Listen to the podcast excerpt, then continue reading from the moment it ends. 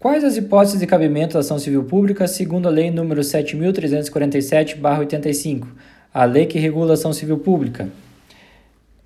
Esta foi a pergunta provocadora dos aspectos processuais relevantes sobre a ação civil pública para a atuação do Ministério Público. Vejam bem, a ação civil pública é cabível para a proteção do meio ambiente, do consumidor, bens e direitos de valor artístico, estético, histórico, turístico e paisagístico, qualquer outro interesse difuso coletivo, ou seja, constituindo aqui uma cláusula aberta, infração da ordem econômica, infração à ordem urbanística, honra e dignidade de grupos raciais, étnicos ou religiosos, e para a proteção do patrimônio público ou social.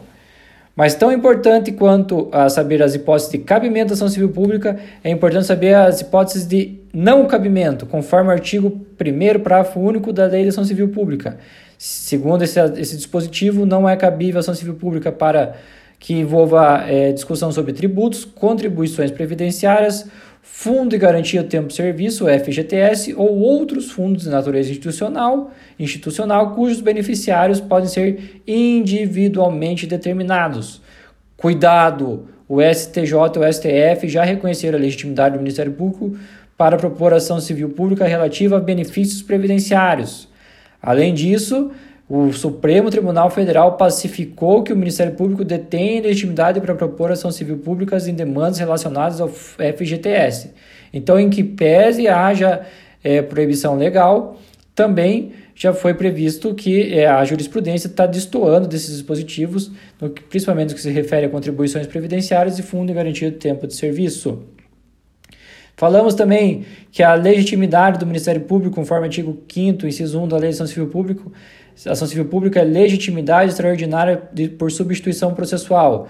Extraordinária porque defende em nome próprio o direito alheio, né? E substituição processual, ele não depende da autorização do titular do direito para a propositura da ação. Também mencionamos outras três correntes que discutem a legitimidade dos, do, para a propositura de ações coletivas, que é a legitimidade extraordinária por substituição processual, que é acolhida pelo Supremo Tribunal Federal e pelo STJ, a legitimação ordinária das formações sociais e a legitimação autônoma para a condução do processo. Falamos também sobre uma construção doutrinária do, do doutrinador Hermes Anetti Júnior sobre a legitimação conglobante, que possibilitaria ao Ministério Público, por exemplo, propor mandado de segurança coletivo, já que esta lei em específico não previu sua legitimidade para propor essa ação coletiva. Falamos que o Ministério Público deve, se não intervir como, como parte na ação civil pública, deverá também obrigatoriamente atuar como fiscal da lei, ou seja, o Ministério Público sempre estará presente nas ações civis públicas. Discutimos a, as hipóteses em que haja abandono é, da ação civil pública ou desistência infundada por associação, que o Ministério Público ou outro legitimado, que o Ministério Público deve assumir o polo passivo e outro legitimado tem a possibilidade de assumir o polo ativo dessa ação. É, comentamos sobre a tutela penal, caso que o Ministério Público requisitar dados técnicos e não for atendido, há infração penal. Não erre, o Ministério Público pode propor ação civil pública de benefícios fiscais que podem causar dano ao erário. Ou seja, apesar de se tratar é, de benefício fiscal, tema alusivo a tributo, se entendeu que estaria se protegendo o, meio, o patrimônio público e não discutindo tributos propriamente dito. A restrição de tributos se aplica em casos de beneficiários podem ser individualmente determinados. Preste atenção em mais essa exceção.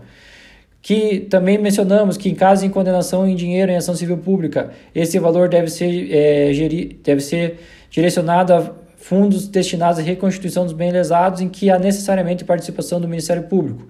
Comentamos também da coisa julgada na ação civil pública, que ela produz efeitos erga omnes, ou seja, oponível a todos, dentro dos limites da competência territorial do órgão prolator. Entendemos a, a, as críticas à doutrina, mas não vamos aprofundar, porque não é o momento adequado, e que é improcedência por faltas de, de provas, né? qualquer legitimado pode propor novamente ação desde que apresente nova prova, ou seja, uma ação é, julgada em procedência por falta de provas, desde que haja prova nova, qualquer outro legitimado pode propor nova ação.